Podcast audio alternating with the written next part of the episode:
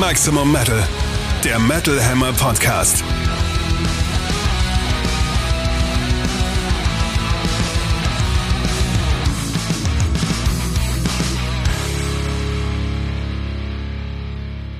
Episode 53 vom 7.4.2023. Maximum frohe Ostern an dieser Stelle. Für euch am Mikrofon Chefredakteur Sebastian Kessler. Und Katrin Riedel aus der Metal Hammer Redaktion. Wie schön, dass ihr heute einschaltet. Und ich glaube, man darf noch gar nicht frohe Ostern wünschen, weil heute ist Karfreitag. Um dürfen, das dürfen wir dann eigentlich tanzen hier? Oder soll ich aufhören? Je nachdem, in welchem Bundesland du dich befindest. Gut, vielleicht hören die Leute auch jetzt nicht heute am Karfreitag, sondern erst im Laufe des Wochenendes und dürfen tanzen und dürfen sich wieder freuen und lachen und dabei herzhaft in Schoko-Ostereier beißen, während sie hören, was wir heute alles zu sagen haben. Nämlich unter anderem und vor allem zum neuen Metallica-Album. Wir durften es schon hören und werden euch gleich verraten, was euch da erwartet am 17.04. Außerdem natürlich wieder die spannendsten neuen Album-Releases und ein Interviewgast, dieses Mal Sabina Klaassen von Holy Moses. Dann starten wir direkt rein in den Spaß. Back in Black, das Metal Update. Seit dem 4. April ist es uns tatsächlich erlaubt, über das kommende Metallica-Album zu sprechen. Also machen wir das doch einfach mal. Bei 72 Seasons handelt es sich um das elfte Studioalbum von Metallica. Nein, wir rechnen Lulu da natürlich nicht mit ein. Erscheint und Garage Inc. nicht und S&M nicht und S&M 2 nicht und überhaupt. Ja, genau. Erscheinen wird die Platte am 14. April. Bisher gab es schon vier Singles, die vorab veröffentlicht äh, wurde und die ihr euch jederzeit online anhören könnt. Wir packen die auch in die Playlist. Wir haben das Album tatsächlich in Gänze genau ein einziges Mal bisher gehört und zwar bei einer vom Label Universal Music organisierten Listening Session im Berliner Riverside Studio. Wir mussten auch lange darum bangen, ob wir ein Interview bekommen oder nicht. Tatsächlich hat das aber mittlerweile geklappt und ich Yeah, Applaus dafür. Ich konnte letzten Freitagabend mit Bassist Robert Trujillo telefonieren und da auch ein sehr nettes Gespräch führen. Das war mein erstes Metallica-Interview, deswegen war ich davor dann doch auch ein bisschen aufgeregt. Muss Aber war bestimmt sehr nett. Ja, ich bin äh, ganz zuversichtlich, dass ich es im Gespräch halbwegs verbergen konnte. Und äh, was genau Robert da erzählt hat, wollen wir jetzt natürlich an dieser Stelle noch nicht verraten. Das könnt ihr dann ab dem 19. April in der kommenden Metal Hammer Printausgabe nachlesen. Außerdem findet ihr darin eine ausführliche Metallica History, die unser Kollege Marka Lubczok äh, sehr schön geschrieben hat, sowie vier unterschiedliche Ersteindrücke von 72 Seasons aus der Metal Hammer Redaktion. Wir waren dann natürlich in einer größeren Delegation, um euch möglichst viele Stimmen und möglichst viele Eindrücke von dem Album mitzubringen, wenn wir es denn noch nicht geschafft haben, das Album wirklich für ein Review in Ruhe zu hören und in der Tiefe durchzuanalysieren, sage ich mal. Das holen wir aber auf jeden Fall möglichst bald nach. Und wie finden wir es jetzt? Also, wie gesagt, nach einem Hördurchgang? Spannend, komplex, voll, vor allem düster. Also gerade wer nach der ersten Single Lux Eterna dachte, das wird ein schnelles, knackiges Hau drauf Metallica-Album. Nee, schon damals haben Rechenprofis ja schnell den Taschenrechner gezückt und kamen drauf, okay, wenn die erste Single nur drei Minuten geht, das Album mit seinen zwölf Tracks aber 80 Minuten läuft, müssen die anderen wohl ein bisschen länger werden. Stimmt, es ist ähnlich wie auf den letzten beiden Metallica-Alben Songs, die gerne mal um die acht Minuten gehen, bei denen man sich manchmal auch denkt, sechs Minuten hätten vielleicht gereicht. Ähm, andere Songs tragen es aber wieder. Es ist ein Album, das nicht sofort leicht verdaulich ist auf die ganze Länge, das aber einfach sehr viel hat. Ich glaube, man kann da sehr viel rausziehen und sehr viel reinhören und sehr viel Spaß, langfristigen Spaß damit auch haben, was, glaube ich, sehr viel zu entdecken gibt auf ganz verschiedenen Ebenen. Mhm. Mir persönlich gefällt tatsächlich die erste Single Lux Eterna weiterhin am besten. Das ist in meinen Augen eigentlich so der einzige wirkliche Hit des Albums. Also schöne Dampframme, ordentlich Speed, tolle Riffs. Davon abgesehen, ja, bewegen sich die meisten Stücke halt schon auf Niveau der anderen drei veröffentlichten Singles. Also If Darkness Hit Us Sun, Screaming Suicide und der Titeltrack solide bis ordentlich, halt kein zündendes Hitfeuerwerk. Ja, aber immer mal wieder schon auch hittig oder im Sinne von eingängig und mitreißend. Das schafft das Album schon immer mal wieder. Nicht in jedem Song, aber du hast jetzt schon die vier Singles erwähnt. Und auch mir hat Lux Eterna als erste Single am besten gefallen. Screaming Suicide als zweite fand ich auch noch gut. If Darkness Had a Sun als dritte Single war dann schon so ein bisschen so, ja, okay, so richtig reißt der Song mich jetzt auch nicht mit, obwohl er okay ist, ist auf okayem Metallica-Niveau. Die vierte Single und den Titeltrack, der das Album eröffnen wird, 72 Seasons, fand ich wieder stark. Da fand ich den Refrain sehr gut und auch einen der hittigeren. Auch darüber hinaus gibt es so ein paar Sachen, die in Erinnerung geblieben sind und stecken geblieben sind schnell. Vor allem tatsächlich fand ich zumindest, da gingen die Meinungen nach der Listening Session ein bisschen auseinander, in der zweiten Albumhälfte. Die fand ich irgendwie dynamischer und stärker. Geht mir auch so. Also ich finde nach wie vor, dass beim ersten Hören jetzt irgendwie einige Nummern auf dem Album schon zu lang ausfallen, ein bisschen ausladend teilweise, könnte man schon hier und da ein paar Minuten eliminieren, jetzt so auf dem ersten Eindruck. Wobei mich das halt auch in der ersten Hälfte stärker gestört hat als in der zweiten. Die fand ich auch einfach eindringlicher. Ganz schön finde ich, immer wieder schimmern so wohlige Nuancen an Alben wie Master of Puppets und Metallica durch, aber auch die Load-Reload-Era, das ist irgendwie sehr, mhm. sehr gelungen. Ansonsten gibt es so ein paar kleinere wie soll ich sagen, klangliche Spielereien oder Akzente, aber jetzt nichts wirklich Wildes, nichts wirklich Experimentelles oder Erstaunliches. Ja. Also das ist halt so nette kleine Details noch am Rande. Ja, aber gerade die Load-Reload-Beobachtung fand ich sehr spannend. Ähm, das, das fand ich nämlich auch, dass das Album sehr rockt. Also es ist ein düsteres Rock-Album. Wenn Metallica auf Load und Reload nicht den Thrash-Metal verlernt hätten, in Anführungszeichen, könnte das so ähnlich klingen wie jetzt 72 Seasons. Also es ist ein rockendes Thrash-Album oder ein thrashendes Rock-Album sowas in der Richtung. Aber es sind auch immer noch zackige Thrasher dabei, wie äh, Too Far Gone, den fand ich sehr super. Der geht echt gut voran, schön staccato und mit starker Melodie.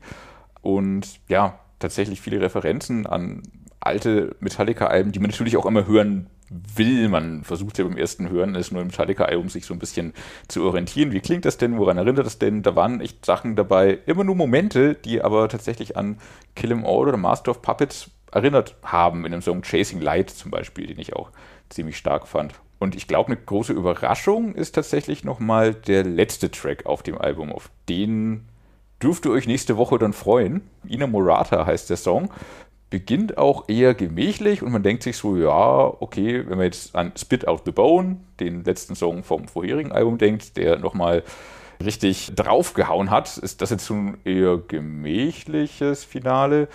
Bleibt auch, aber hat trotzdem so in der Mitte einen abgefahrenen Bruch und wird dann irgendwie so jazzig und klingt gar nicht mehr so typisch Metallica, aber trotzdem hört man, dass es Metallica ist und spielt dabei mit tollen Melodien und ähm, ja, klingt so ein bisschen anders. Fand ich toll am hm, Ende nochmal. In jedem Fall ein, ein tolles Albumende, das fand ich auch äh, schön. Und äh, auch inhaltlich ein tolles Album, genau, glaube ich. Wollte ich gerade sagen, mich persönlich sprechen die Texte einfach diesmal sehr an. Also in mhm. meinen Augen ist 72 Seasons ein wirklich sehr persönliches, vielleicht sogar intimes Album geworden, das wirklich tief in den Kopf von Hetfield blicken lässt. Ja, natürlich muss man immer sagen, lyrisches Ich und Autor, das müssen nicht unbedingt äh, zwangsläufig dieselbe Person sein, das ist schon klar. Also das, was äh, Hetfield schreibt, muss nicht Hetfield sein, das kann auch jemand anders sein. Aber thematisch liefern Metallica da schon zweifellos irgendwie ein starkes, ja, psychisches Porträt ab, widmen sich äh, mhm. Mental Health Problemen, also einem sehr aktuellen Thema in der heutigen Zeit, das viele Menschen betrifft. Die Nummer mit der Prägung in den ersten Lebensjahren ist in meinen Augen eigentlich eher so ein bisschen die Prämisse als das wirkliche Thema. Mhm. Also es Songs geht nicht ums Aufwachsen, es geht nicht um die ersten 18 Jahre und irgendwie um, äh, keine Ahnung, das Leben als Teenager, sondern geht darum, was das als Mensch mit dir macht. Ja, also ich lese da sehr stark raus, der tagtägliche Kampf gegen das eigene Ich, gegen die eigenen mhm. Dämonen, mhm. die Stimmen im Kopf, die Dunkelheit im Herzen, die stete Versuchung auch, Suchtmittel etc. und auch ein bisschen die Angst vor Stigmatisierung und Verurteilung durch Außenstehende, davor in den Augen anderer einfach nie genug zu sein. Und vor diesem Hintergrund halte ich 72 Seasons also lyrisch tatsächlich für ein sehr spannendes und auch intensives Album. Und ich bin da auch, mhm. wie soll ich sagen, ich bin da gespannt, wie dieser Aspekt in der öffentlichen Wahrnehmung auch diskutiert werden wird. Also ich freue mich da schon drauf, nochmal tiefer einzutauchen und dann hoffentlich auch mit dem musikalischen noch ein bisschen wärmer zu werden. Mhm. Aber trotz allem sind es äh, Metal- und Metallica-Texte. Also man kann auch einfach Songzeilen mitgrölen, ohne da jetzt zu tief in die Analyse einsteigen zu müssen. Aber ich glaube, man kann viel rausziehen. Und ich glaube, das kann man eben auch musikalisch, weil ähm, obwohl sich vieles zieht, ist das nicht unbedingt ein Ziehen im negativen Sinne, sondern mehr so ein Metallica lassen sich Zeit, Songs aufzubauen und naja, wie sie das auf den letzten Alben auch schon gemacht haben, Riffs so ein bisschen auszuwälzen. Vielleicht manchmal auch zweimal zu oft dann irgendwie äh, eine Passage zu wiederholen, durchaus. Aber das sind irgendwie so Details. Das ist ein, ich meine, starkes Metallica-Album, das nochmal eine andere Tonalität auch trifft als andere, das Thrash-Parts hat, die alten Fans gefallen werden, das eher rockige Parts hat, die beim breiten Publikum Anschluss finden werden. Ich glaube, das ist ein gutes Werk zur jetzigen Phase, in der sich die Band befindet. Und sie ebenso musikalisch wie auch inhaltlich, sie tun nicht so, als wären sie 16 Jahre alt. Das so. ist sehr angenehm. Ja, ja, also sind keine 60-jährigen Männer, die tun, als wären sie 16, aber sie zehren durchaus von dem, was sie mit 16 und seitdem alles durchgemacht haben. Inhaltlich als auch musikalisch. Ja. Freut ihr auf jeden Fall drauf. Das ist ein spannendes Album, wo es viel zu entdecken gibt. Und was es da zu entdecken gibt, erzählt euch unter anderem Robert Trujillo in unserer nächsten Ausgabe. Und was sich sonst so auf dem Metal-Marktplatz tut, das erfahrt ihr jetzt. Steel meets Steel. Neue Alben im Härtetest. Powerwolf haben sich zu Ostern was ganz Spezielles ausgedacht und zwar eine Art Mini-Album als Zwischenspiel. Das letzte, achte reguläre Studiowerk der Saarbrückner Heavy Power Metal Wölfe erschien 2021. Das hieß Call of the Wild. Und auf dem jetzt veröffentlichten Interludium findet man sechs neue Tracks. Wolves of War klingt ja stürmisch drückend, episch, feierbar. Sainted by the Storm ist so eine Art schön dahinzuckelnder Mid-Tempo-Track mit viel Atmosphäre und Gitarrensoli. Dann gibt es einen Song, der heißt No Prayer at Midnight, klingt in gewissem Maße ein bisschen ungewohnt und auch daher ganz spannend. My Will Be Done ballert dann wieder in typischer Powerwolf-Manier dahin, lässt den Nacken krachen und beinhaltet Solopassagen von Orgel und Gitarre. Und dann haben wir noch die sehr pompösen Stücke Alters on Fire und Wolfborn. Letzteres kommt außerdem mit so einer richtig tollen Öffnung im Refrain daher. Also auf mich machen die neuen Stücke einen starken, wenn auch nur selten überraschenden Eindruck. Und darüber hinaus bietet Interludium noch vier sogenannte Raritäten. Das sind also Songs, die vorher auf limitierten Samplern, Tour-Singles oder anderen Spezialeditionen veröffentlicht wurden. Da gibt es einmal Stronger Than the Sacrament, Living on a Nightmare und Midnight Madonna. Lustig ist auch noch die französische Version von Beast of Je de Vent. Je Vaudon. Je Vaudon, Entschuldigung, ich kann tatsächlich kein Französisch und ich kann das auch nicht aussprechen. Ich kann auch nicht beurteilen, wie gut Attilas Französisch ist. Ich hatte in der Schule tatsächlich Spanisch und kein Französisch. Aber ja, interessant, ihn mal Französisch singen zu hören, finde ich ganz witzig. Ist in jedem Fall mal was anderes und eine echt gute Idee. Insgesamt also, ja, nettes Osterei, um die Wartezeit bis zum nächsten Album zu vertreiben. Powerwolf müssen allerdings ein bisschen aufpassen, dass sie da nicht zu viel raushauen. Nicht zu viele Alben oder EPs hintereinander. Ja, das stimmt, aber es ist tatsächlich, wie du sagtest, schön wieder was Neues von ihnen zu hören und obwohl es selten mega, mega überrascht. Überrascht dann doch immer wieder, wie gut es gefällt, weil sie Kleinigkeiten variieren und einfach tolle Melodien, tolle Songs schreiben. Und bei Franzosen wollen wir bleiben mit Rise of the North Star, die ebenfalls heute am 7.4 sofern man am Karfreitag in die Läden kommt, aber streamen kann man immer, ihr neues Album Showdown veröffentlichen. Franzosen, die tun, als wären sie Japaner, die klingen wie US-Amerikaner. Ist das nicht mittlerweile verboten eigentlich? Kulturelle Aneignung, womöglich geht das ein bisschen in die Richtung. Die Band ist jetzt auf jeden Fall schon seit 15 Jahren dabei. Vor neun Jahren erschien bereits das Debüt Welcome. Seitdem steht die Band für Crossover, New Metal, Rap Metal, Hardcore Metal, nennt's wie ihr wollt. Thematisch ist das Ganze Anime inspiriert, Samurai, japanische Kultur spielen da eine Rolle, obwohl die Band damit in weit nichts zu tun hat. Aber hey, sie sind halt Anime-Fans und warum das da nicht irgendwie cool umsetzen? Und das machen sie. Sie haben ein saucooles Image und auch einen saucoolen Sound und mit Samurai Spirit, sa, sa, sa, sa, sa, einen Mega-Hit von dem ersten Album und damit auch ein Problem, weil an Samurai Spirit kamen sie seitdem noch nicht ran. Auch das zweite Album Legacy of She hat mich damals nicht so gepackt wie das erste, das halt einfach eine geile Überraschung war. Jetzt also das dritte, Showdown, geht wieder viel besser rein als das vorherige, meine ich. Es erfindet die Band gleichzeitig aber nicht neu. Tatsächlich ist gerade gesanglich sind sie sehr limitiert. Also die Refrains bestehen meistens einfach daraus, dass der Songtitel immer wieder wiederholt wird. Aber auf der anderen Seite musikalisch, dafür, dass es so stumpf eben nicht, aber sehr direkter Crossover Rap Metal ist mit eher einfachen Riffs, schaffen sie es doch tatsächlich schön, viele Varianten reinzubekommen. Das ist mal so, mal hat es ein bisschen mehr eine Slipknot-Schlagseite, wie in Shogun no Shi. Mal gibt es mit Clan eine schöne Rap-Metal-Schlachthymne. Dann gibt es mit Rise und Golden Arrow auch schön atmosphärische Sachen, die ähm, mal tatsächlich durch die Melodie und mal durch pfeilschnelle Metal-Gitarren gefallen. Also da, da passiert schon viel, aber gerade im Refrain, die Refrains fallen dann immer so ein bisschen ab, witzigerweise, was ein bisschen ironisch ist. So oder so, es kracht ganz gut rein, es macht Spaß, es ist kurzweilig.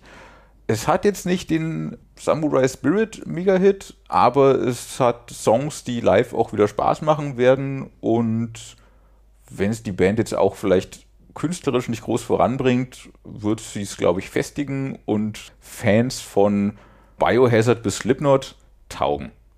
Ich muss natürlich mal wieder die Puristin geben, Entschuldigung. In meinen Augen natürlich mal wieder ein klarer Fall von viel zu viel Crossover, viel zu viel Rap, insbesondere im Titeltrack sowie auch in Clan. In One Love gibt es dann doch so Singalong-Chöre. In äh, Raijin ja. äh, äh, holst dann noch irgendwie ein Growler ziemlich derb dazwischen. Auf dem Album passiert insgesamt viel Unterschiedliches. Zugute halten muss man Rise of the North Star allerdings, dass sie dabei auch echt viel Alarm machen. Also oft auch richtig dicke Riffs rausballern, in vielen Nummern einen wirklich guten Flow kreieren und es damit halt auch irgendwie schaffen, einen dann doch am Schlawittchen zu packen und in ihr groovendes Hardcore-Bollwerk irgendwie reinzuziehen, ob man jetzt will oder nicht. Zum Beispiel bei Stücken wie Third Strike, da kann selbst ich mich leider nicht erwehren und muss dann doch ein bisschen mitnicken. Aktiv hören möchte ich es aber eigentlich nicht weiterhin. Manchmal ist Stumpf halt Trumpf und wenn der Samurai ruft, dann folgt man. Und damit kommen wir auch schon zu Alben vom 14.04. Und zwar zu Overkill, einer der langlebigsten und zuverlässigsten Bands der Szene. Das Quintett aus New Jersey um Didi Verney und Bobby Blitz ist seit 1980 am Start, also irre lang und halt einfach eine Bank. Scorch ist ihre sage und schreibe 20. Studioplatte und macht doch ziemlich Spaß. Zu hören ist darauf Thrash Metal satt, Allerdings treten da in einigen Passagen auch die ja zuletzt öfter bemühten Heavy Metal Akzente noch stärker hervor. Besonders auffällig empfinde ich das in Stücken wie zum Beispiel Going Home oder Won't Be Coming Back, wobei es Overkill da auch eigentlich ganz gut gelingt, so eine schöne Mischung daraus zu stricken. Also sie verzichten dabei jetzt nicht unbedingt auf ihren Thrash-Anteil, sondern kreieren irgendwie eine, einen ganz guten Mix. Und ihr Sound ja, mag jetzt ein bisschen melodischer klingen und einem vielleicht nicht mehr ganz so depp auf die Mütze geben. Das gefällt mir aber doch tatsächlich recht gut, auch weil es einfach mal schön Abwechslung einbringt. Ein paar andersartige spielerische Akzente haben sie auf Scorched auch noch untergebracht, aber minimal oder nur an vereinzelten Stellen. Das sind mal sakrale Chöre, mal eine Prise Orchestration. Bisschen auffälliger ist das Stück Fever mit seinem ja, balladesken Blues-Passagen und dem doch eher ungewohnt melodischen Gesang von Blitz ganz interessante Nummer. Ich finde, er klingt da fast ein bisschen nach Ozzy. Und wer angesichts dieser Anwandlungen jetzt fürchtet, Overkill könnten schwächeln oder sich da irgendwie ein bisschen zurücknehmen, muss sich nicht groß sorgen. Das Album beinhaltet immer noch jede Menge Thrash und auch diesen herrlichen Trademark-Gurgelgesang von Blitz. Also man muss sich nur einfach mal die Vollbedienung Harder They Fall anhören. In meinen Augen lässt Scorched keineswegs sich als Rückschritt begreifen, sondern vielmehr macht das Album über weite Strecken wirklich richtig Spaß. Total. Und ballert auch noch oft genug. Und obwohl es mehr Heavy Metal ist, wie du auch schon sagtest, finde ich gerade diese Mischung sehr, sehr gelungen und finde, dass Bobby Blitz noch mehr als jemals zuvor, wie Udo Dirkschneider klingt an vielen Stellen. Und damit haben sie übrigens auch äh, in Metal Hammer 05, also der kommenden Ausgabe, den Soundcheck gewonnen. Und zwar zum ersten Mal seit 89. Respekt. Ja, ich bin sehr gespannt, wie das live wird und ich freue mich auch schon auf die Mitte April startende Europatournee. Natürlich auch ein bisschen ironisch, dass das ausgerechnet im Metallica-Monat erscheint. Ja, genau. Ein großer Thrash-Monat überhaupt. Es erscheinen im April sehr, sehr viele Thrash-Metal-Alben. Wir hatten, glaube ich, schon zwei, drei Ausgaben, wo es quasi keine Thrash-Metal-Platten irgendwie zu besprechen gab und keine Bands vorzustellen. Jetzt kommen sie alle gleichzeitig. das ist natürlich mies, aber umso toller, dass äh, Overkill es schaffen, in der Metallica-Ausgabe zum Album des Monats zu werden. Ja, da ja Metallica das Album nicht für den Soundcheck vorgelegt haben. Wohl aus Angst vor Overkill? Vielleicht. Fragezeichen. Vielleicht aber auch Angst vor dem nächsten Thrash-Album. Vielleicht auch aus Angst vor Holy Moses und das zu Recht, weil davor darf man Angst haben, weil die machen keine Gefangenen. Holy Moses mit Invisible Queen. Leider das Abschiedsalbum der Band nachdem die Abstände zwischen den Alben immer länger wurden, das vorherige liegt jetzt neun Jahre zurück, reißt das zwar kein großes Loch in irgendjemandes Release-Pläne, aber auf jeden Fall in die Szene, wo Holy Moses als sehr frühe deutsche Thrash-Vertreter mit Frontfrau einfach einen unauslöschlichen Eindruck hinterlassen haben und der wird weiter bestehen. Und mit Invisible Queen setzen sie jetzt echt nochmal ein schönes Ausrufezeichen ans Ende ihrer Karriere. Mein erster Eindruck, muss ich zugeben, war, boah, das ist aber ganz schön rumpelig. Zweiteindruck war, boah, geil, ganz schön rumpelig. Es ist ungeschliffen, es ist heftiger Thrash, erbarmungslos geradeaus, andererseits aber wieder mit so vielen Brüchen und Tempowechseln und gewohnten Disharmonien, dass es zu keine Sekunde langweilt, sondern ja, fordert, vielleicht manchmal überfordert, aber dabei so viel Spaß macht, dass man sich diese Überforderung gerne hingeben möchte. Es erinnerte mich irgendwie viel an so früh 90er Jahre Thrash Metal, wo Thrash noch böse und extrem war einerseits, andererseits aber stilistisch auch offen und experimentierfreudig und das kommt auf Invisible Queen jetzt sehr schön raus. Mit Cult of the Machine ist ein sehr starker Song drauf, der ist Extreme Metal im Wortsinn, da treffen Death und Thrash Metal aufeinander und mit Industrial und Prog-Anleihen zusammen, wenn sich die Rhythmen und Stile und Strukturen brechen. Vor allem aber ergibt all dieses Aufeinanderprallen immer geile Songs auf dem Album. Ein anderer ist Order Out of Chaos, fast schon spaciger Voivod-Wahn, der davor herrscht.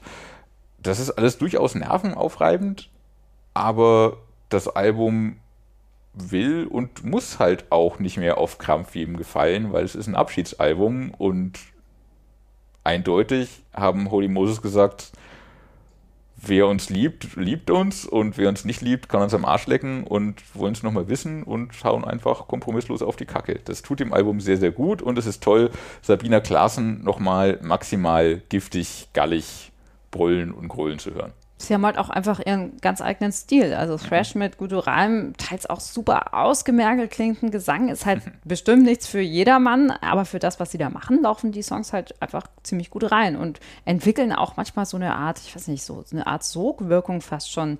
Du hattest ja Cult of the Machine erwähnt, das mhm. ist so richtig gewitterartig. Also mhm. echt ein sehr krasser, äh, reinziehender Song im teils zackig schnellen Too Far Gone oder in Depersonalized ist das auch so ähnlich, dass man da so einen Sog empfindet. Also Invisible Queen kommt natürlich technisch, handwerklich schon ziemlich anspruchsvoll daher, mhm. aber sie schaffen es irgendwie schon oft, diesen sperrig komplexen Sound in gut konsumierbare Songs zu übersetzen. Zum Beispiel auch in The New Norm oder auch Outcasts. Ganz geil finde ich auch Forces Great and Hidden mit diesen Gangshouts und dem abgefahrenen irren Ende. Also ja, es ist eine ziemlich rohe Schlachtplatte, ordentlich Geschepper, aber für Genrefans in jedem Fall ein Album mit Gehalt. Ja, man muss sich ein bisschen anstrengen, um da richtige Hits zu hören oder beziehungsweise muss sich richtig drauf einlassen.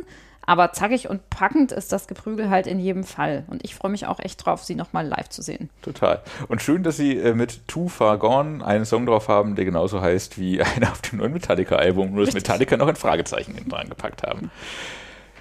So schließt sich der Kreis. So schließt sich der Kreis. Über diesen lustigen Zufall hat Matthias Weckmann zwar nicht mit Sängerin Sabina Klaassen gesprochen, aber er hat sie im Interview rekapitulieren lassen über ihre Berufung als Heilpraktikerin für Psychotherapie und zum Abschied sozusagen nochmal ein paar sehr schöne Anekdoten und Weisheiten entlockt. Matthias Weckmann im Gespräch mit Sabina Klaassen von Holy Moses, jetzt im Metal Hammer Podcast Interview. Don't Talk to Strangers, das Metal Hammer Podcast Interview. Sabina, man kennt dich von den Bühnen, aber hauptberuflich bist du seit vielen Jahren als Heilpraktikerin für Psychotherapie aktiv. Was muss ich mir da genau drunter vorstellen? Ähm, eine ganz normale Praxis für Psychotherapie. Das heißt, es kommen täglich Klienten, ähm, die mit ihren äh, Diagnosen, ob Depressionen, Angststörungen, Zwangsstörungen, ähm, ja, einfach die Probleme haben im Leben oder die in, äh, in ihr eigenes Ich kommen wollen, wieder zu ihrem Kern, die ähm, Wünsche haben, ihre Visionen zu leben und äh, die zu mir kommen, genau. Was fasziniert dich an diesem Beruf? Dazu muss ich eigentlich zurückgehen ins äh, Jahr 1978. Ähm, ich hatte selber ähm, Angst zum Beispiel im Dunkeln und äh, meine Eltern haben das Gott sei Dank früh erkannt. Und damals gab es in Aachen äh, in der Eifel ähm, äh, Professor Dr. Kruse in Walheim, ähm, die autogenes Training für Kinder angeboten hat. Also eine Pionierin des autogenen Trainings und auch der Hypnose. Sie war später ähm, Vorstand auch vom Hypnoseverband in Deutschland. Und ähm, dort habe ich autogenes Training gelernt im Alter von 13, 14. Und ähm, ich war sehr begeistert. Ich habe damals, also für mich, für mich war sie eine weise alte Frau. Also sie war zu dem Zeitpunkt so alt wie ich jetzt. Und ähm, ich habe damals schon gesagt, das möchte ich auch machen später. Und äh, ich habe das Gott sei Dank schon ausüben dürfen sehr früh, weil mein Vater als Jugendfußballtrainer und ich auch als Fußballspieler sehr jung als Co-Trainer von meinem Vater die Jugendmannschaften trainiert habe. Und äh, beispielsweise, wenn die Jungs Angst vorm Strafstoß hatten und äh, auf die Elber ins, nicht ins Tor gegangen sind, ich dann irgendwann zu meinem Papa gesagt habe, du, darf ich das mal ausprobieren, dass die in die Konzentration gehen und da musste ich natürlich die Eltern fragen, ob ich das machen darf. Und das hat funktioniert. Und äh, ich habe damals eigentlich schon als Coach für meinen Vater als Trainer gearbeitet, dass die äh, Jungs im Fußball, wenn sie halt daneben geschossen haben, also ich stand immer mit meinem Eispray auch an der Seite, also oftmals zu mir kam, haben so getan, als ob sie sich wehgetan haben, aber in Wirklichkeit brauchten sie irgendwie einen Trost, dass sie gerade irgendwie den Ball verfehlt hatten oder so. Und da habe ich gespürt, das funktioniert und das hilft den Jungs im Fußball.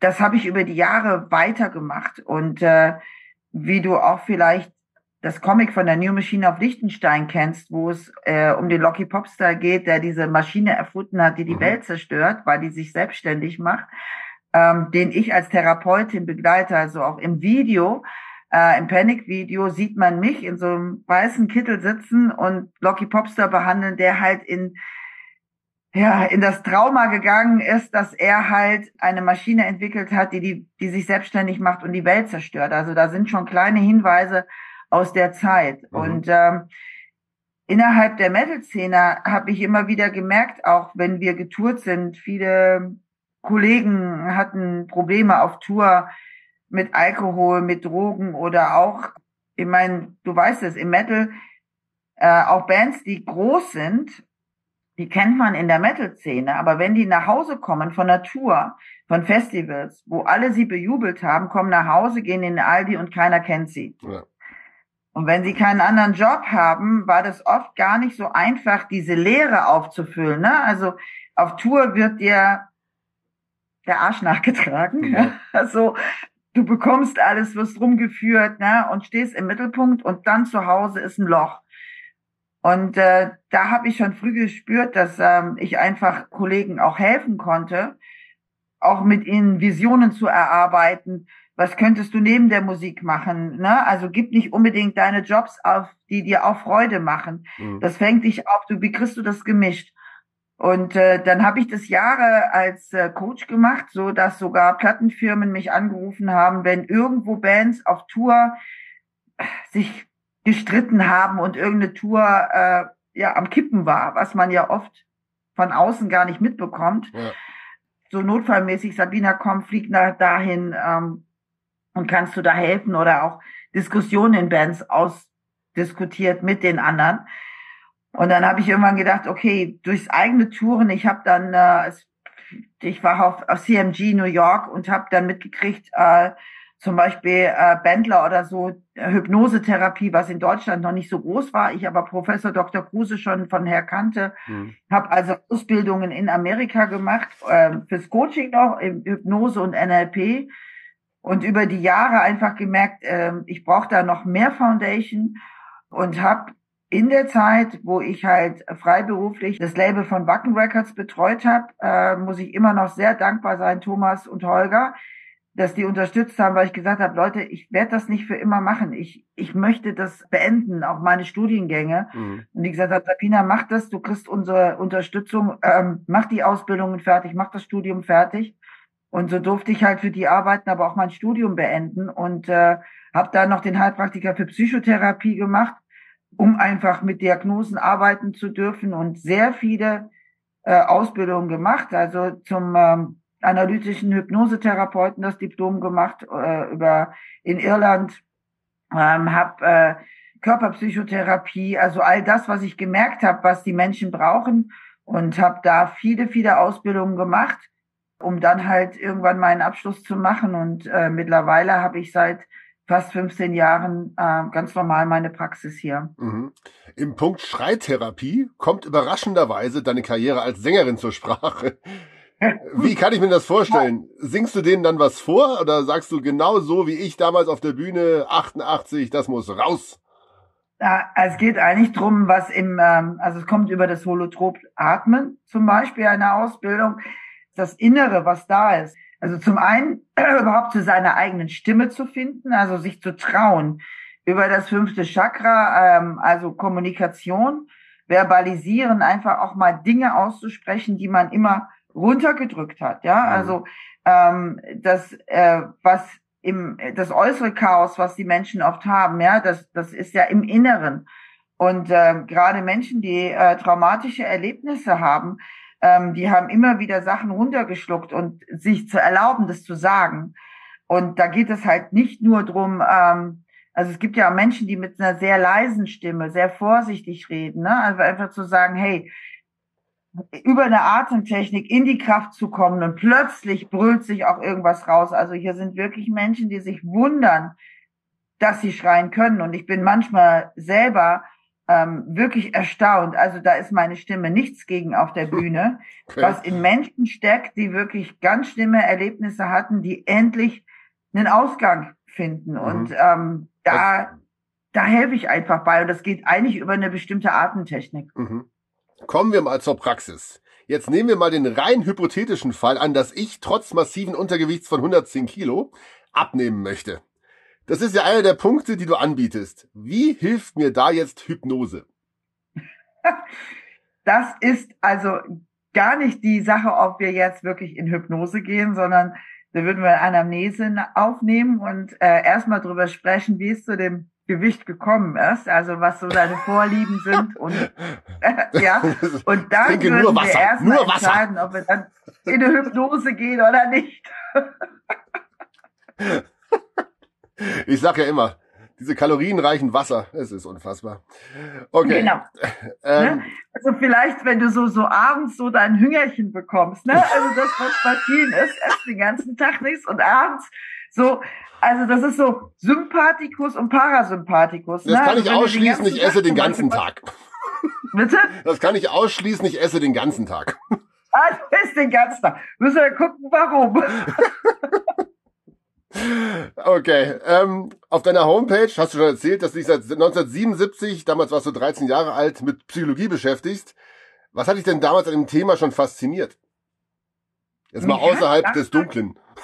Ja, mich hat damals ganz klar fasziniert, diese Professor Dr. Kruse, was für Fragen die gestellt hat. Also im okay. Zusammenhang mit meiner Angst im Dunkeln und aber auch zum Beispiel die Angst vor Geschwindigkeit und dass wir Dinge rausbekommen haben, wo ich nicht mehr wusste, dass die geschehen sind. Also ähm, auch Sachen im sehr jungen Alter. Also keine Tragiken, aber Dinge, die etwas mit mir gemacht haben. Mhm. Und das fand ich einfach so spannend. Also, dass man das rausbekommen kann. Also auch wenn man einfach in die Ruhe geht, in sich selber fühlt und plötzlich Gedanken kommen, die man vorher nie hatte und dann diese Zusammenhänge zu finden und auch ihre Form, wie sie das erfragt hat, also wie man darauf kommt, also dass sie einem das nicht vorgegeben hat, sondern dass es so wichtig ist, um etwas aus sich selber rauszubekommen, um es auch überhaupt zu kapieren und zu verändern, dass es aus einem selbst kommen muss. Und das fand ich halt mega spannend. Mhm. Du hast Angst vor Geschwindigkeit gehabt? Ja. Du bist ja in der richtigen Band. Absolut, ja.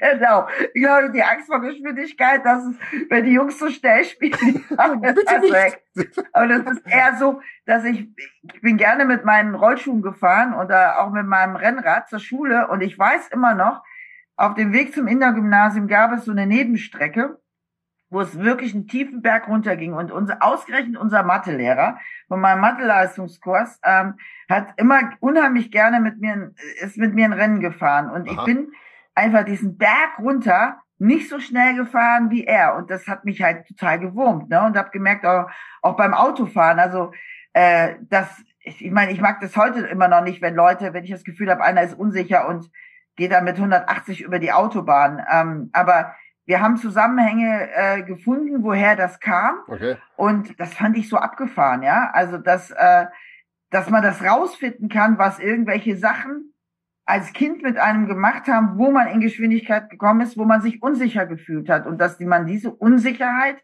im Leben weiter mitnimmt und dass man sie aber verändern kann, ja. Und dass ich aber auch ein Gefühl dafür bekommen habe, also wie jetzt am Wochenende in Spanien, unser Shuttlefahrer, der uns in Alicante abholte, wo ich dann irgendwann gesagt habe, stopp, äh, fahr jetzt nicht mit diesem VW-Bus hier mit uns und unserem Equipment die ganze Zeit auf der linken Seite und habe gesagt, Alter, stopp, langsamer, ja. Also mhm. auch, dass man in die Klarheit und in die Sicherheit für sich selber kommt, zu sagen, hey, stopp, ich will das nicht. Mhm.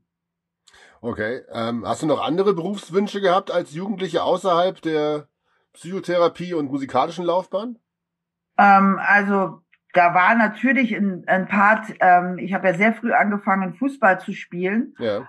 Und ähm, hatte als Frau im Fußball in Deutschland natürlich im Jahr 78 äh, war ich da auch irgendwie so ein bisschen lost und bin dann äh, nach New Jersey ins Fußballcamp von Pelé und Franz Beckenbauer mhm.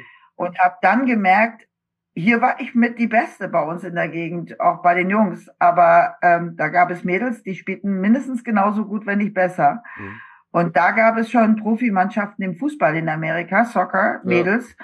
Ja. Und ähm, ich wollte eigentlich, ähm, hatte, also ein anderes großes Ding war, äh, Fußballprofi zu werden. Ich hätte dafür aber dort bleiben müssen. Und da fühlte ich mich aber noch nicht bereit dafür, meine Familie zu verlassen, um dort ins Fußballinternat zu gehen. Ja dann hatte ich gedacht, dass ich äh, Fußballschiedsrichter, also mein Wunsch war immer in der äh, Bundesliga zu pfeifen. Ich habe sehr früh den Schiedsrichterschein gemacht und bis damals hieß ja noch Kreisklasse A gepfiffen oder halt auch Fußballtrainerin oder Fußballmoderatorin zu werden. Mhm. Hab fürs Radio für RTL damals ja auch schon die ersten Fußballspiele mit 14 moderiert, äh, UEFA Cup mit Borussia Mönchengladbach gegen internationale Mailand. Also das war noch so eine andere Sache, die sehr interessant für mich war. Aber dann hat halt die Sache mit der Band und ja, die Kombis haben dann halt irgendwann nicht mehr funktioniert, so da ich mich für die andere Seite entschieden habe. Aber als andere wäre halt im entweder selber Fußball spielen oder Fußballmoderatorin zu werden, ja. Mhm. Die erste deutsche Fußballerin, die mir aufgefallen ist, war Heidi Mohr. Mhm. ja, den Namen kenne ich auch noch, ges ja. Gescored wie nichts Gutes. Ich nehme an, dass du in deinem Umfeld auch mal mit äh, schockierenden Fällen in Kontakt kommst. Wie gehst du denn mit solchen Erlebnissen und Erzählungen privat um? Wie verarbeitest du das zu Hause? Also man lernt natürlich in diesen Ausbildungen ähm, den Termin für sich zu sehen und den Menschen und danach es halt aus seinem eigenen System zu entlassen, weil sonst kannst du halt nicht eine Viertelstunde später mit dem nächsten Klienten arbeiten. Ja. Das ist einfach etwas, was du natürlich in solchen Ausbildungen lernst, wie du damit umgehst und natürlich auch in der Supervision. Also wenn du ganz harte Fälle hast, ähm, ist es halt wichtig für jeden Therapeuten in Supervision zu gehen und Dinge mit einem anderen Therapeuten, der Supervision macht, zu besprechen. Wenn es dich über eine längere Zeit berührt, Mhm. dann ist so etwas ganz wichtig. Wenn man auf den Reiter Mein Team auf deiner Homepage klickt, begrüßen einen zwei Pferde und ein Hund. Inwiefern können Tiere denn den Heilungsprozess beschleunigen? Ja, also mittlerweile sind es zwei Hunde und fünf Pferde. Moment mal, da fehlen noch die Fotos. äh, Ich muss die Website unbedingt aktualisieren, hat aber keine Zeit wegen Olemosis. Ja, ich habe eine Ausbildung vor fünf Jahren zum Raido Healing Horses Trainer gemacht. Und Pferde als Fluchttiere ähm, können die Seele eines Menschen spiegeln. Es ist ganz abgefahren, es ist auch sehr schwierig zu erklären.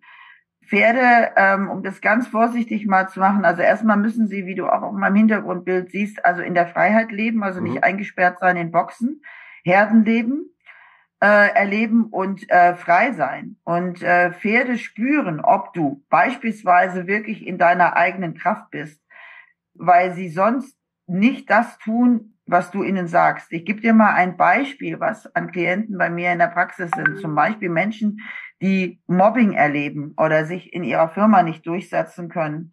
Da merke ich sofort, also das Pferd spürt das, wenn jemand seinen Raum nicht halten kann. Also da sind wir auch so beim MeToo-Thema, ja. Das heißt, das Pferd überschreitet sofort die Grenze des Menschen. Das heißt, will halt äh, an dem Menschen schnuppern äh, und wenn du aber sagst, das will ich nicht, übertritt das Pferd trotzdem den Raum. Mhm. Und du kannst halt dann einem Menschen beibringen, wie er seinen Raum hält, energetisch, also einfach zum Beispiel durch eine Körperhaltung, durch so eine Klarheit sagen, ich stehe aber jetzt hier und es ist mein Platz. Und ich lade dich ein. Wenn ich möchte, dass du näher kommst, weil ich finde dich süß, ich möchte mit dir mal kuscheln, Mhm. dann lade ich dich aber ein, in meinen Raum einzutreten und dann können wir kuscheln. Aber wenn ich das nicht möchte, die Kraft zu halten, wirklich außerhalb zu bleiben. Oder auch dieses Thema, wer bewegt wen? Also kann ich ein Pferd bewegen? Da sitzt so ein 600 Kilo Kandidat, ja? Du siehst den Menschen da vorne da, den, Ja. mit der schwarzen Maske, mein Capitano, den Professor der Ernsthaftigkeit, der einfach stur stehen bleibt, wenn du nicht in deiner eigenen Kraft bist. Also er ist auch für mich täglich so eine Herausforderung. Bin ich gerade da, wo ich sein möchte? Mhm. Weil sonst bleibt der einfach stehen. Wenn ich aber in meiner Kraft bin und sage, wir gehen jetzt in die Richtung, das heißt, ich bewege dich, dann geht er auch mit. Ja, ich gebe die Richtung vor und ich gebe das Tempo vor. Das heißt, er muss, also wenn ich in meiner Kraft bin, dann kann ich auch sagen, wir gehen jetzt vorwärts, ich trab mit dir oder ich, ne, am Strick zum Beispiel oder auch in der Freiarbeit. Und das können die Menschen darüber lernen. Also sie können sich selber prüfen. Sind sie in ihrem Kern, sind sie im Hier und Jetzt und sind sie verwurzelt und können sie Richtungen vorgeben? Mhm. Und dafür sind diese Pferde als Therapiebegleitpferde. Ich setze sie auch nicht immer ein. Das heißt, immer je nachdem, wo ich in einer Therapie bin mit einem Menschen, passt es gerade die Pferde halt auch äh, dort einzusetzen. Es geht vom Boden, das ist halt, die Pferde sind nicht zum Reiten da. Also wenn ich mal drauf reite, äh, dann ganz doll in der Freizeit und würde sie auch fragen. Mhm. Aber in der Therapie sind sie als Therapiebegleitpferde von der Bodenarbeit aus, um solche Dinge zu machen. Okay. Hast du auch schon mal zufällig Holy Moses Fans überraschend als Klienten gehabt? Ja, das kommt vor, aber dann, also die aber mich also über die Website fitten und dann auch wissen, Ah, okay, die wissen das Ähm, dann. die wissen das dann und auch wissen, dass sie speziell für Themen kommen, weil sie auch wissen durch meine Erfahrung, dass man mit mir über Sachen reden kann, ähm, weil ich schon vieles erlebt habe. Das heißt, äh, wenn Menschen mit Problemen kommen, wo sie vielleicht Angst haben vor einem anderen Therapeuten, drüber zu sprechen. Also ich eine Klientin zum Beispiel, das kann ich mal als Beispiel geben, die äh, auf einem großen Festival eine Panikattacke bekommen hat in ihrem Zelt und war lange in der Klinik und eigentlich hat die Klinik gesagt, du müsstest eigentlich mit einem Therapeuten mal auf so ein Festival fahren, um das zu überwinden oder mit, dass der mal mitbekommt. Und haben dann noch so grinsend gesagt, ja, aber welcher Therapeut fährt mit dir auf ein Festival? Auf Ich hab ein eine Idee. Metal-Festival? Und ähm, die hatte halt gerade in einem Interview in irgendeinem Magazin gelesen, äh, dass ich sowas mache und hat sich gemeldet. Und ich bin wirklich mit ihr zu einem Festival und habe sie begleitet und äh, seitdem geht, also das hat funktioniert, ja. Das sind natürlich solche Momente, wo ich auch sage, da hat das geholfen, ne? Also auch meine eigene Sicherheit mit allen Arten von äh, Dingen klarzukommen, weil man so viele Menschen kennengelernt hat. Ne? Mhm. Ja. Okay, Sabine, dann alles klar. Bedanke mich für deine Zeit. Wünsche dir für deine Zukunft alles Gute. Bedanke mich im Namen aller deutschen Metal-Fans für deinen kreativen Input in den letzten mehr als 40 Jahren und empfehle allen Hörern das neue und leider letzte Holy Moses Album Invisible Queen. Und ich schicke dir jetzt erstmal meinen Ernährungsplan. In Ordnung und komm, melde dich gerne bei mir. Alles klar, Sabina. Dankeschön. Ja. Vielen, vielen Dank, Matthias, für das echt abgefahrene, sehr interessante und ganz andere Interview, als ich sie bisher gegeben habe. Sehr gerne. Vielen Dank. Schönen und Abend auch den Support von Metal Hammer und von dir über all die Jahre. Vielen, vielen Dank. Sehr gerne, sehr gerne. Mach's gut, Sabina. Auch so. Alles Ciao. Gute. Schönen Abend noch. Ebenso. Ja, Ciao. Tschüss.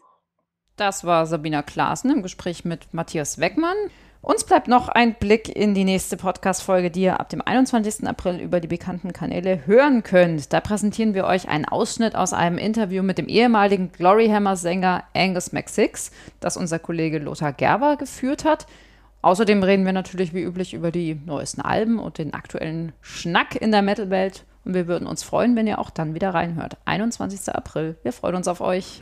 Und was ich gelernt habe, lasst nicht nur ein Like und ein Kommentar und eine E-Mail da, sondern bewertet unseren Podcast auch auf den verschiedenen Portalen mit mindestens vier, gerne fünf Sternen.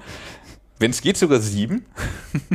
Das hilft uns auf jeden Fall dabei, den Podcast weiter zu verbreiten und freut uns natürlich, wenn wir so viel Liebe von euch zurückbekommen. Wir sagen vielen Dank fürs Zuhören. Lasst euch die Ostereier schmecken trinkt nicht so viel Eierlikör und bis in zwei Wochen.